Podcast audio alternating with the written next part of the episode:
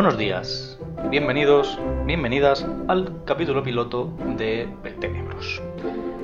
Hoy tenemos unos cuantos temas, la verdad que bastante interesantes, que serían, pues bueno, primero explicar un poco de qué va este programa, como no podría ser de otra manera.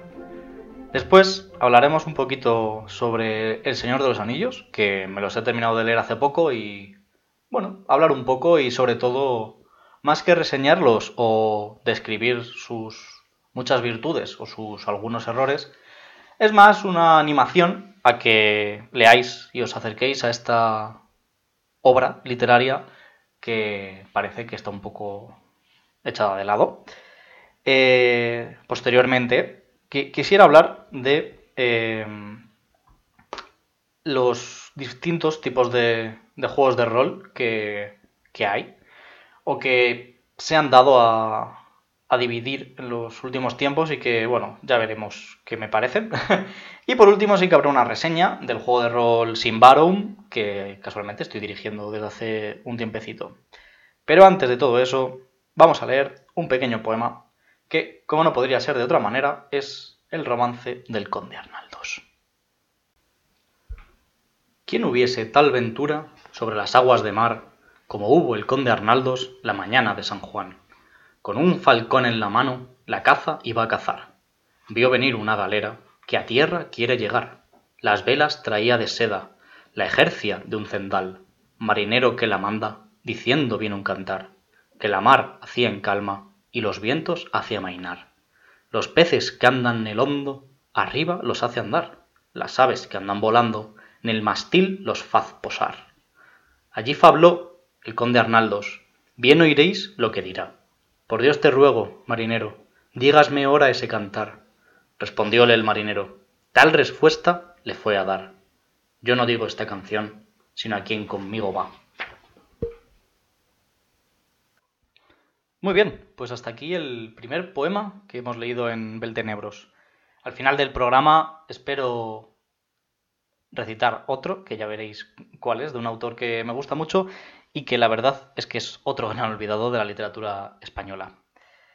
Muy bien, ahora vamos a explicar un poquito, bueno, pues de qué va esto. Eh, lo que pretendo, sobre todo con este podcast, son las siguientes cosas. Lo primero es haceros y hacerme compañía.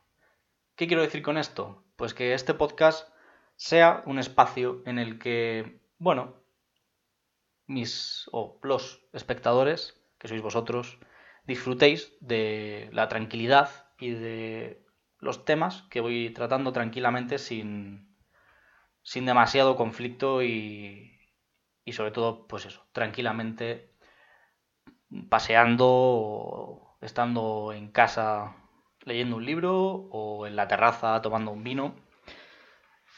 Vamos, estar tranquilitos.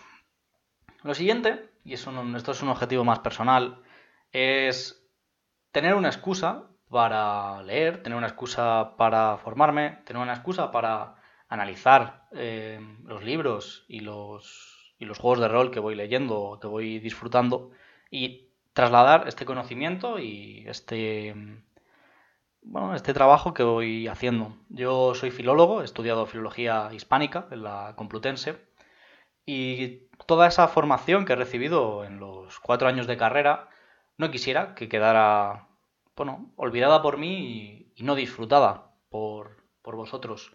Porque sí que creo que el, el sector de los juegos de rol puede beneficiarse en gran medida de esa retroalimentación con el mundo de la, de la literatura y de la academia.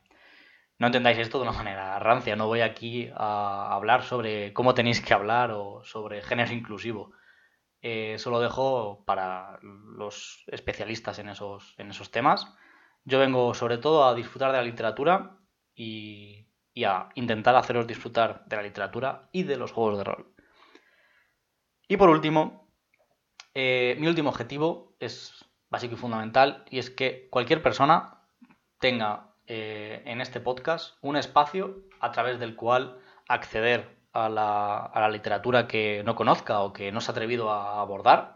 Por ejemplo, El Señor de los Anillos es un claro ejemplo de eso. Eh, lo, de, desgranaré más adelante, pero tengo la sensación de que hay mucha gente que no, que no ha salido El Señor de los Anillos y no es nada malo, pero bueno, sí que es verdad que es una obra que puede llegar a, a impresionar o a asustar a alguien que, que lo ve y diga, joder, que son muchas páginas. Entonces, eh, no solo quiero acercar la literatura, sino también juegos de rol alternativos que no, que no sean Dungeons and Dragons. Con todo mi amor a Dungeons and Dragons quinta edición, tengo los tres libros de base, tengo Everron, tengo Aventuras de la Tierra Media. Bueno, he disfrutado y disfruto mucho de Dungeons and Dragons quinta edición, pero es que hay muchos más juegos y, pues bueno, tiene que haber espacios también para disfrutarlos y para analizarlos y desgranarlos. Y este es un espacio para ello, sin perjuicio ni desprecio hacia esos juegos mainstream que, inundan el mercado con, vamos, con gran gozo por nuestra parte y por mi parte, porque es indudable que vivimos una época dorada de los juegos de rol y eso es en gran medida gracias a los, a los juegos mainstream que a fin de cuentas son los que financian a las editoriales y les permiten, pues bueno, poder hacer experimentos o poder apostar por, bueno, por otros medios y por otros juegos. Claro ejemplo de ello es Simbarum, que si bien es cierto que está publicado por una editorial mainstream o grande dentro del panorama español, no deja de ser una apuesta ciertamente, bueno, distinta. Y dentro de pocos programas espero poder reseñar eh, Truthpunk, que es otro juego de la misma editorial, y que es, vamos, en sus mecánicas y en su trasfondo no pueden ser más alternativos. Así que, bueno, espero que quede más o menos clara las premisas que vamos a manejar. Quiero disfrutar de la literatura, quiero que disfrutéis de la literatura, quiero que oigáis poesía, que es algo que creo que hoy en día no, no se oye con la misma frecuencia que hace tiempo y que, bueno, no está de más traerla de vuelta. Y sobre todo, y finalmente, quiero acercaros mi particular visión sobre los juegos de rol y sobre qué puedo intentar aportar en este, en este mundillo. Así que nada, pasamos a la siguiente sección.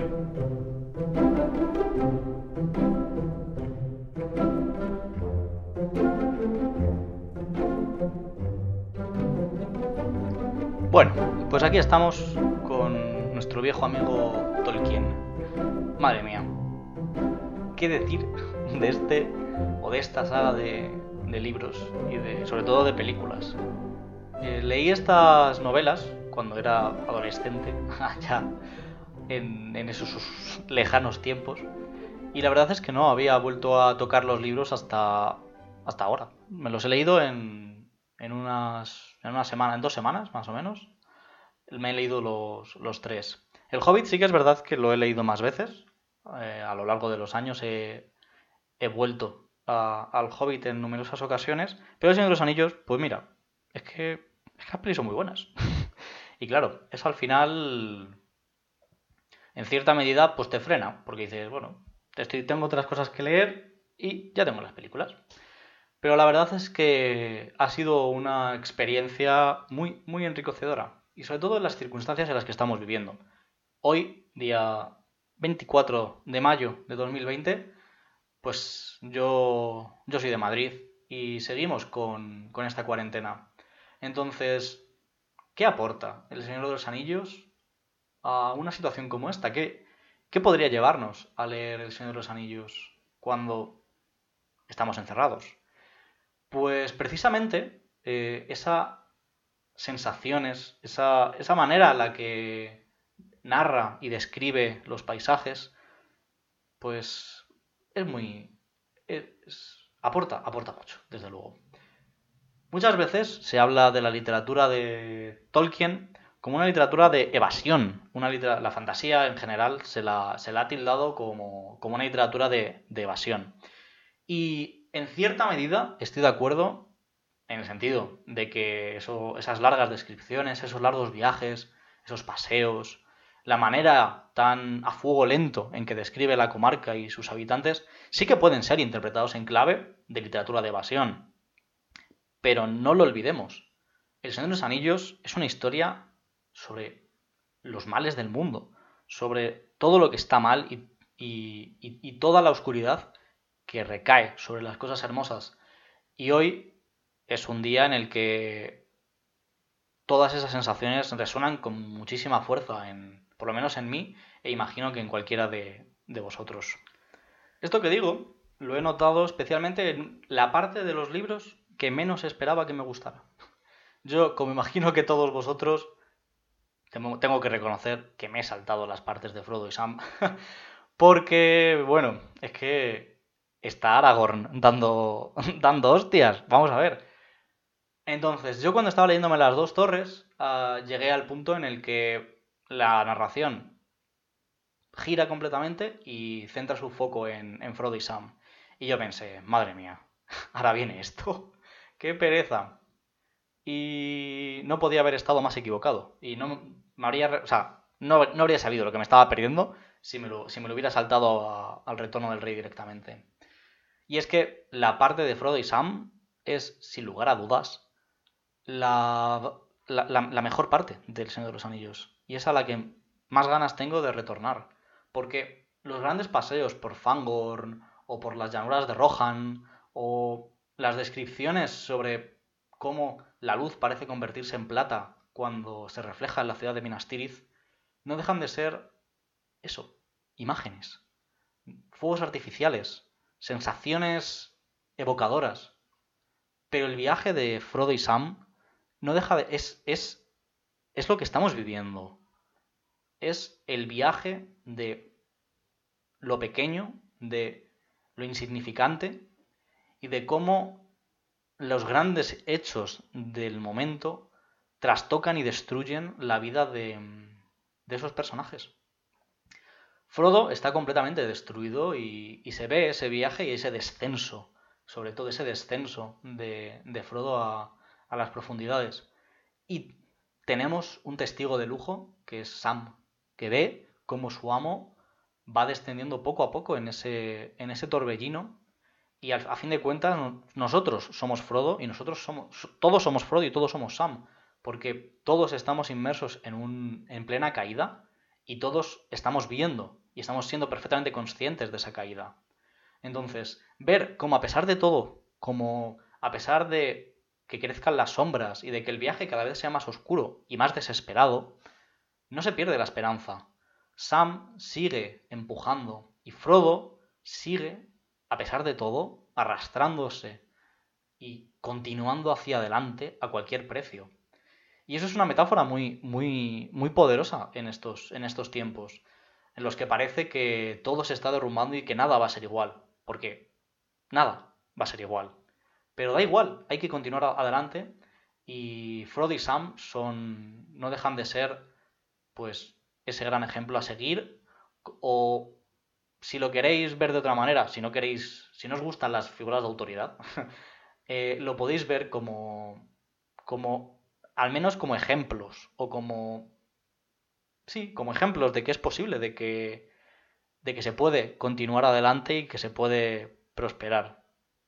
Pero bueno, estos son mis, mis impresiones y mis sensaciones y, y espero que os animen a, no sé si a leerlos, pero sí al menos a aproximaros a, a los libros, porque me da la sensación de que eh, Tolkien ha sido muy maltratado, sobre todo por sus sucesores, que enarbolando la, la bandera de la tradición o de eh, el canon, sea lo que sea eso, han, han continuado, por así decirlo, la, labor de Tolkien de una manera que no es agradable, porque esa, esa fijación que parecen tener eh, el género de la fantasía con, con las figuras masculinas, y sobre todo, y de manera más llamativa, con la ausencia de figuras femeninas, es es un lastre para, el género y para, y para, la literatura en general.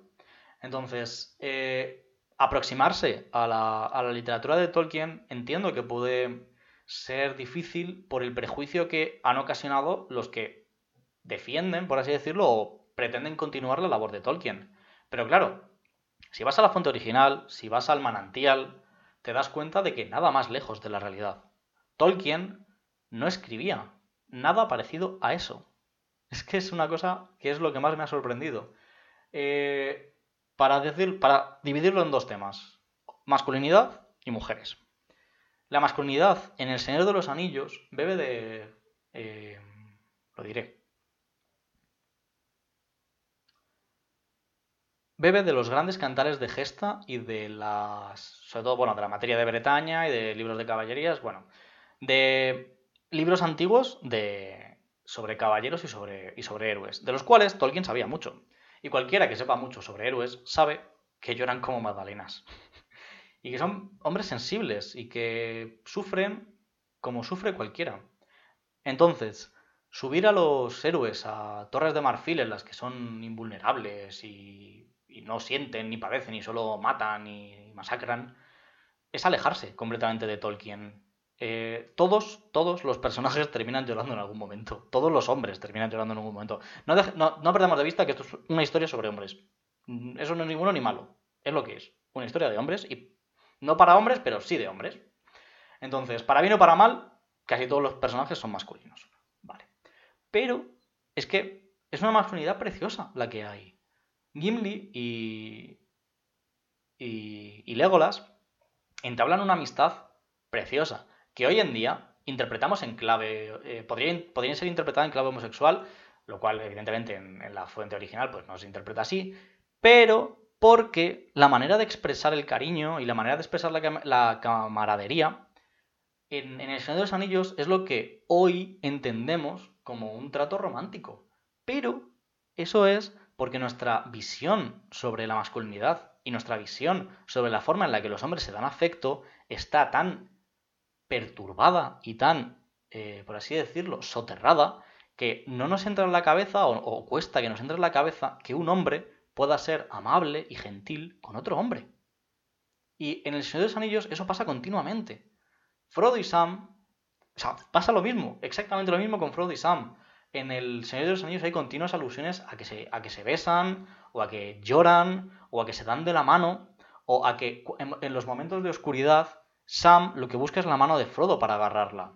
Hoy lo entendemos en clave homosexual, pero en realidad, bueno, lo entendemos en clave hay gente que lo entiende en clave homosexual y hace mucho el meme y demás. Pero es que no debería ser así. O sea, interpretar que dos hombres la única manera que tienen de mostrarse afecto físico y afecto y, desnudez emocional es que sean homosexuales y tengan una relación, es como lo peor que podemos hacer para acabar con la masculinidad tóxica. No necesitamos, eh, bueno, sí, que necesitamos eh, eh, historias homosexuales. Lo que no necesitamos es tratar como si fueran homosexuales historias de hombres heterosexuales que se tratan con cariño y con amor. Porque entonces lo que hacemos es perpetuar esa idea del hombre rudo, del hombre frío, del hombre distante, y no del hombre cariñoso, que no por ello deja de ser fuerte, que no por ello deja de luchar, que no por ello deja de pelear. Todo lo contrario. Está continuamente luchando, continuamente peleando, y en los momentos en los que está sobrepasado por, la, por, por los sentimientos o por la situación, no enquista ese sentimiento en su interior, sino que lo comparte y busca el consuelo con sus semejantes o con las personas que le rodean, sean hombres o sean mujeres. Entonces, la, masculinidad que atraviesa de parte a parte el Señor de los Anillos es una de las cosas más maravillosas que ha hecho Tolkien. y me dan igual los orcos, y me dan igual los bosques, y me da igual Rohan, y me da igual Gondor. Su aportación al género es hombres sensibles que se dan de hostias. Es que es precioso, es precioso. Luego, el tema de las mujeres. Es que esto es un tema que, a mí me encanta. yo soy coleccionista de Warhammer. Y tengo eh, un ejército, bueno, tengo muchos ejércitos. Eh, la cuestión es que de un tiempo a esta parte, Games Workshop está empezando, por fin, a introducir personajes femeninos, miniaturas de mujeres, ejércitos paritarios con, pues, tienes una unidad y te vienen X mujeres y X hombres y ya está, y no pasa nada. O ejércitos solo de mujeres, bueno, eso es un, tema un poco aparte porque, por ejemplo, el de... bueno, no, no me quiero desviar del tema. Pero mm, la cuestión es que están empezando a, a, meter mujeres y hay un sector de los seguidores de Warhammer que están poniendo el grito en el cielo. Y es como, pero vamos a ver. No, es que las mujeres, en la historia y no sé qué, y es que Tolkien, porque en Tolkien no hay mujeres, y bla, bla, bla. Vamos a ver. Vamos a tomar, por ejemplo, vamos a tomar, por ejemplo, no, como, bueno, vamos a tomar por, como ejemplo a Eowyn. La figura de Eowyn, que está como muy, por así decirlo, eh, ¿cómo lo diría? Idealizada. Está muy idealizada la figura de Eowyn y es, en las películas no le hacen nada de justicia. En los libros, ¿qué es Eowyn? Eowyn es lo que vendría a ser, porque claro, Tolkien estaba muy formado en esas historias y demás, el mito de la mujer guerrera y demás. Entonces, cuando la gente dice o defiende posturas sobre que no debería haber tantas mujeres en los en la fantasía o que no es realista, Dios mío, no es realista, o sea, vamos a ver, hay putos dragones y me estás hablando de realismo, bueno, eh, o que no es realista que haya que haya mujeres, muchas veces se tira de, Tolkien porque hay pocas y es verdad que hay pocas, pero me encanta esa palabra, pero Eowyn si atiende, sobre, todo hay un momento en el retorno del rey en el que conversa con, con Aragorn. ¿El retorno del rey o las dos torres? Ahora me baila. Las dos torres. Las dos torres, sí, están en Edoras. No, no, no, no, no. Es en el retorno del rey antes de que Aragorn se vaya a, al, camino de los muertos. Al sendero de los muertos. Bueno, me da igual, si es que da igual. La cuestión es que en esa conversación lo que Eowyn defiende es, oye, perdona, es que no quiero estar aquí pudriéndome de asco mientras os digo de hostias. Yo quiero darme de hostias. O sea, soy de alta alcurnia, como igual que vosotros, y me voy a dar de hostias y punto, y ya está. Entonces, eh, vamos a dar un par de datos históricos. la Comunidad del Anillo es publicada en el año 1954. Y el Hobbit es publicado en el año 1937. Vale. Eh, Tolkien pasó gran parte de su vida en Gran Bretaña, como muchos de vosotros sabréis. Y en Gran Bretaña, en el año 1952, dos años antes de la publicación de la Comunidad del Anillo, Turing era condenado por homosexual a la castración química. Algo absolutamente terrible y deleznable, pero que nos pone en el contexto en el que estaba moviéndose Tolkien. Un contexto con una homofobia y un machismo tremendos.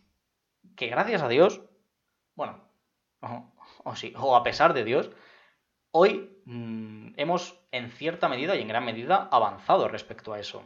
Entonces, que en el año 54 llegue un señor y te diga, oye, mira, es que las mujeres se pueden dar de hostias igual que los hombres. Evidentemente, El Señor de los Anillos no es una historia de mujeres guerreras, pero siembra esa semilla que algunos eh, autores y autoras hoy en día están continuando. Entonces, las mujeres guerreras las historias heroicas femeninas no son ir a contracorriente de Tolkien, no son una respuesta a Tolkien, son una continuación de Tolkien. Es coger lo que empezó Tolkien y continuarlo. Lo que pasa es que la malinterpretación de Tolkien, la, el no comprender o el no saber puto leer a Tolkien, ha llevado a muchos escritores a cometer el error de eliminar o de borrar a las mujeres de sus historias. Y es como, vale, evidentemente, en la tradición artúrica, eh, en, la materia de Bretaña, en el Gilgamesh, son historias protagonizadas por hombres. Pero es que hoy podemos avanzar respecto a eso y podemos tratar, o sea, podemos explorar nuevas narratividades muy interesantes que, o sea, que, incumben a las mujeres y que eh, interpelan a las mujeres. Y lo cual es maravilloso. O sea, yo quiero esas historias. Cuéntamelas. Quiero, quiero empaparme de eso. Entonces, en conclusión, y ya para cerrar esta, sección en la que creo que ya me estoy enrollando más de la cuenta, eh, leed El Señor de los Anillos y disfrutad. Disfrutad sobre todo de esas descripciones, disfrutad de esas amistades tan preciosas, disfrutad de esa de, esa historia y, de, todo lo que tiene que de todo lo que aporta Tolkien y de todo lo que nos dio todo lo que nos dio Tolkien. Y por favor arrebatad a Tolkien de los rancios. Solo os pido eso. Y Ahora, un pequeñito corte musical.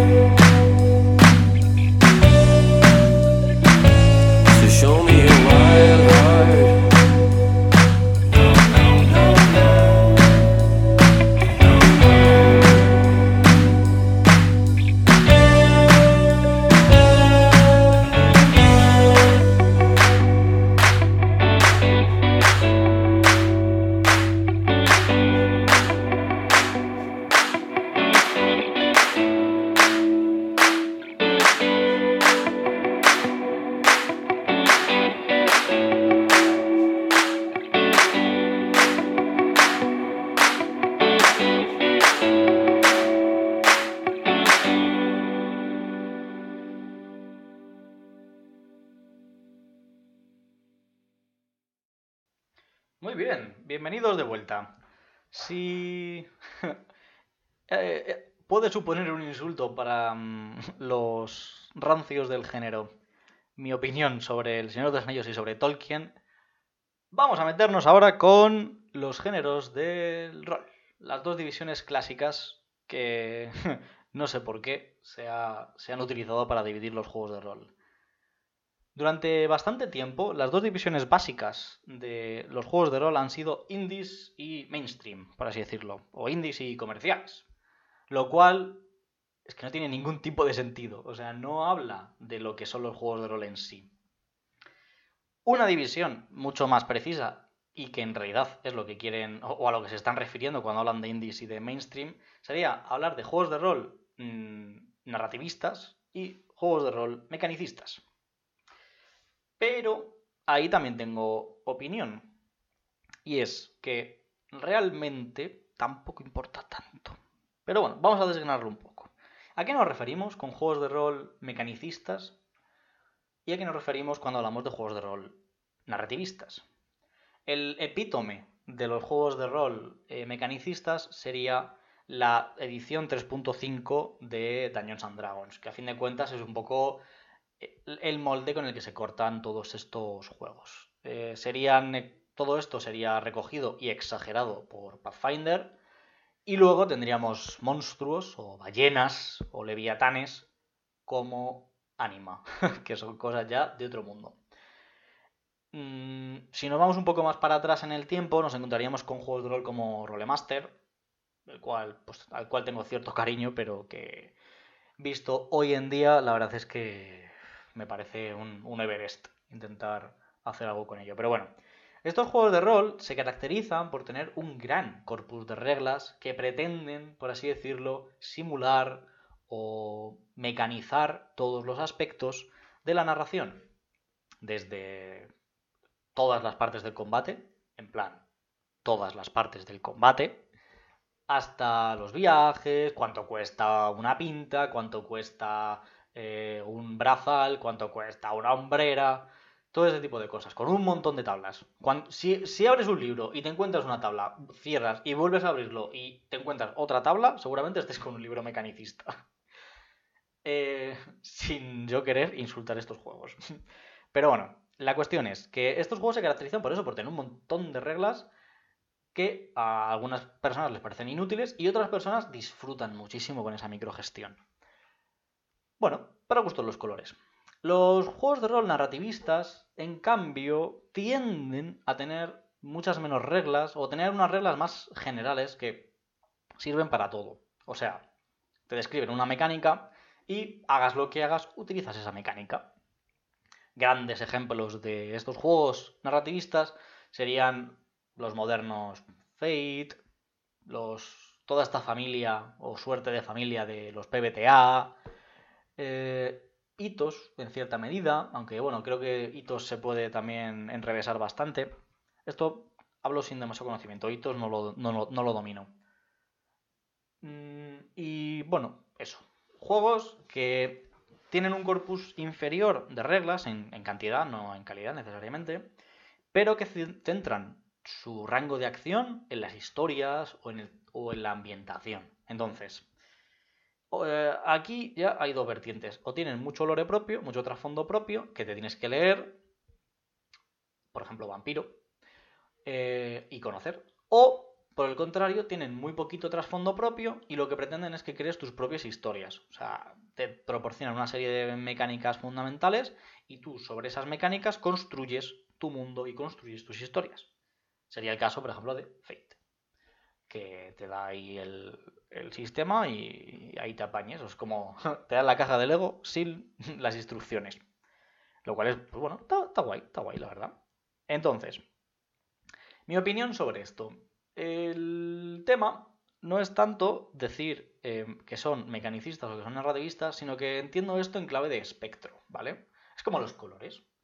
Entre el azul y el amarillo hay un montón de matices. Y en el medio, en algún sitio indeterminado, hemos decidido que está el verde. Entonces, eh, ¿en qué punto el azul deja de ser azul y empieza a ser verde? ¿Y en qué punto el verde deja de ser verde y empieza a ser amarillo? Pues es una cuestión de gradación. Y en ese sentido yo lo veo igual. Si pusiéramos, si os imaginarais dos ejes, uno vertical y otro horizontal, ¿vale? Esto es como los test estos de ¿Cuál es tu ideología política? Pues lo mismo, ¿vale? En el eje, por ejemplo, horizontal, tendríamos la narratividad. ¿Cómo de narrativo es? Entonces, podríamos tener mucho trasfondo propio o poco trasfondo propio, así, en los dos extremos del eje. Y en, el eje vertical tendríamos muchas mecánicas y pocas mecánicas. De esta manera podríamos, por así decirlo, ubicar casi todos los, los juegos de rol en, en este sentido. En vez de decir, este es mecanicista, es como, bueno, a ver, por ejemplo, Dungeons and Dragons, ¿es mecanicista o es narrativista? Pues la quinta edición es que lo pone difícil. o sea, porque es un. bebe un poco de los dos mundos. Bueno, Da- Dungeons and Dragons también es un tema del que quiero hablar en algún momento, porque la verdad es que quinta edición es brillante y hay mucha tela que cortar en ese sentido. Pero ¿dónde le pones? ¿Dónde le colocas? Siempre hay problemas de delimitación. Entonces, mi opinión sobre todo esto es, dejemos, por favor, de hablar de si tiene muchas mecánicas o si tiene pocas mecánicas. Y empecemos a hablar de lo que de verdad importa. En una mesa, lo que va a determinar que un juego funcione o no funcione no es la cantidad de reglas y no es la cantidad de trasfondo que tenga. Es el interés que tengan los jugadores por ese mundo o por esas mecánicas. Y esto es así de sencillo. Si no, o sea, es que no, es que somos novatos y necesitamos un juego que sea sencillo y demás. Escúchame, no necesariamente. En los años 80 salieron todos estos juegos que eran infernalmente largos e infernalmente complejos y la gente jugaba. Entonces, no es una cuestión de cantidad de reglas, es una cuestión de las ganas que tengas de echarle. O sea, si, te, si a un jugador o a una mesa le atrae un sistema de juego por sus mecánicas, por su trasfondo, mm, por las historias que cuenta, es que da igual lo complejo que sea, porque lo va a disfrutar y se va a empapar de ello.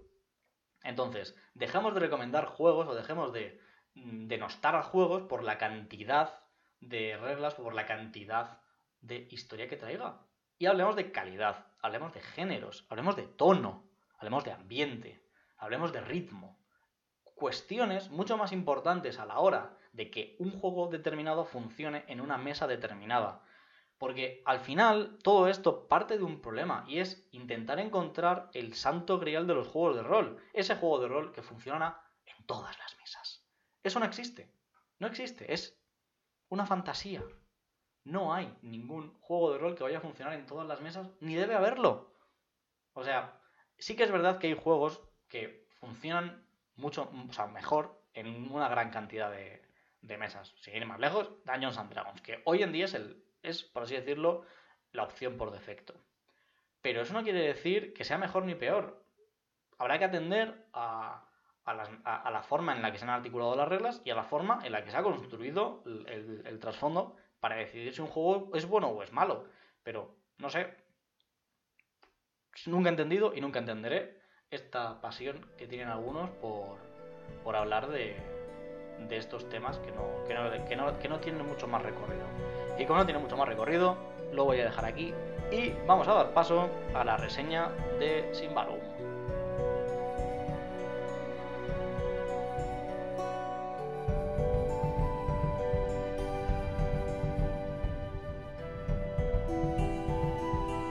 Muy bien, pues bienvenidos a Davokar, el bosque siniestro de Simbarum.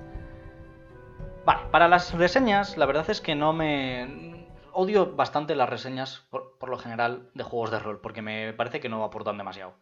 Porque se van a hablar de temas que. que me dan igual. Eh, eh, tiene, tiene 15 capítulos. Vale, ok, muchas gracias. Entonces, eh, las reseñas que voy a hacer van a ser muy reseñas al vuelo, que es como he llamado a la sección.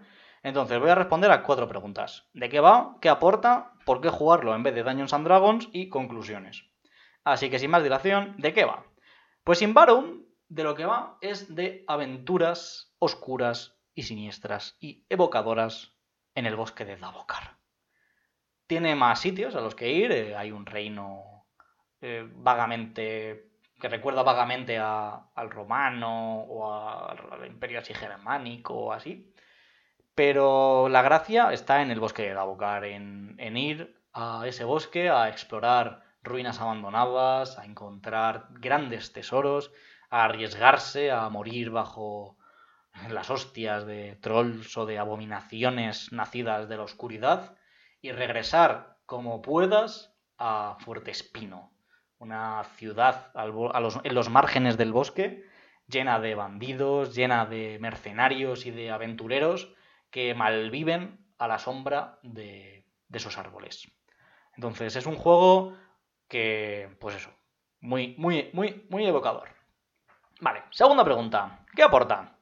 Pues lo que aporta yo creo que es sobre todo el tono y la ambientación. Es increíble cómo te mete y cómo te sumerge el manual en, en ese mundo. Tiene unas ilustraciones increíbles y muy... O sea, bueno, muchas ni siquiera son demasiado buenas objetivamente, pero cumplen perfectamente su papel. Cumplen perfectamente la función de que sepas de qué, te están contando, que sepas de qué, estás, de qué están hablando cuando hablan de un bosque sombrío o de grandes árboles y grandes oscuridades. O sea, cumple perfectamente con, con eso. Eh, ¿Por qué jugarlo en vez de Dungeons and Dragons? La verdad es que esto es una pregunta difícil porque las reglas, la verdad es que podrían haber sido explicadas mejor. Entonces, puede resultar un, cambio ciertamente traumático en un grupo que juega Dungeons and Dragons quinta edición pasar de esa, simplicidad y esa comodidad a el enrevesamiento de Simbarum. No tiene reglas complejas, de verdad que no son complejas, es básicamente como un de 100. Tú lo que tienes que hacer es sacar menos que una tirada de objetivo. Y el máster nunca tira dados, porque cuando los, para que nos hagamos una idea, cuando los jugadores, los personajes de los jugadores atacan, ellos tiran para atacar, y cuando les atacan a los jugadores, ellos tiran para defenderse. O sea, si no te quitas, el hachazo te va a dar. es un poco la filosofía. Entonces, eh, en ese sentido, ¿vale la pena pasar de Dungeons and Dragons a Simbarrow? Pues depende. Si te interesa Davokar, si te gusta la ambientación, si te gusta el rollito que tiene, yo creo que sí que vale la pena y que aporta un sello distintivo de identidad respecto a Dungeons and Dragons. Ahora bien, si ya estás jugando una campaña oscura, turbia, con grandes bosques y grandes viajes y habéis encontrado mecánicas de, viaje y, de, y demás para Dungeons and Dragons quinta edición, pues puedes prescindir perfectamente de, de Simbarum. Pero bueno. En fin, conclusiones. Mm, es un buen juego. Es un buen juego. Creo que vale la pena. Eh, si te interesa, creo que vale la pena. Evidentemente no es para todos los públicos. Porque es que ya, os digo, la, las mecánicas no están demasiado pulidas, sobre todo la manera de explicarlas. Luego en mesa funciona bien, pero la manera de explicarlas es fatal, malísima. Y en general me parece un juego de buena calidad, bien acabado. Hay alguna, hay una, algunas que otras, alguna que otra rata y alguna, algún tema de maquetación que podría haber sido subsanados con, una, con alguna revisión más pero el producto final lo veo compacto, lo veo entero y bueno, otro problema que tiene es el tema de suplementos que en español no están viniendo. O sea, es un, es un hecho, no están viniendo los suplementos al ritmo que deberían y por ejemplo el manual de monstruos que es brillante, es buenísimo, la edición, la versión inglesa es uno de los mejores y lo digo de verdad, uno de los mejores bestiarios que he visto en mi vida no, no, no, ha llegado en español, no está en español. Entonces, o te lo compras en inglés o no lo tienes. Bueno, creo que también está en noruego. Bueno, yo qué sé. Es que viene de, un, viene de un sitio de estos del norte y el autor no. Creo, no sé si es noruego o finlandés o algo así.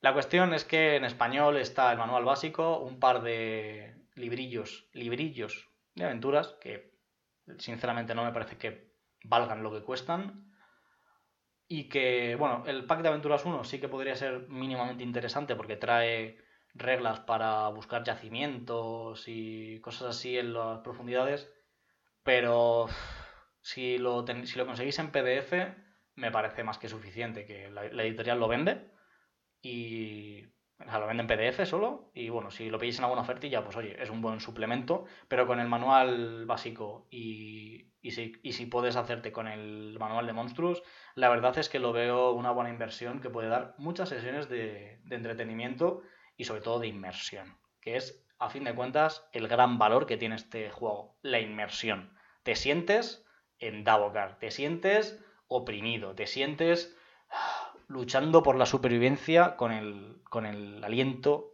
eh, al cuello. Así que nada, espero que os haya interesado esta pequeña reseña y que me comentéis si no estáis de acuerdo en, en algo, por favor, que es algo que espero con, con, bastantes ganas, vuestras, vuestras opiniones. Muy bien, pues hasta aquí hemos llegado en este episodio piloto de, de Beltenebros. He contado con la ayuda y el aporte de Maitena, que ha estado aquí entre bambalinas ayudándome. Pero la verdad es que me gustaría que en futuros episodios contar con algún colaborador. Así que si, si estás escuchando este programa y te gustan los temas que he tratado y cómo los he tratado, no dudes en ponerte en contacto conmigo para organizar pues una entrevista o alguna sección o, o lo que se te ocurra, que me va a parecer seguramente, seguramente bien. Eh, así que pues nada, en, en, futuros episodios traeré a alguna amiga invitada que ya tengo apalabrado que venga y Maitena también, también la veréis en algún momento eh, pues bueno, aportando su particular punto de vista, que también está, está muy bien y es muy interesante. Así que nada, espero que os haya gustado. Eh, perdonad, como no puede ser de otra manera, mis titubeos y mis... Eh, que intentaré subsanar en, en postproducción. Pero bueno, es un primer episodio, es una primera toma de contacto que, pues nada, solo quiero eso, que conozcáis un poco este proyecto y si os gusta y, y os y os entretiene y sobre todo os consuela en estos momentos tan complicados, me doy por más que satisfecho.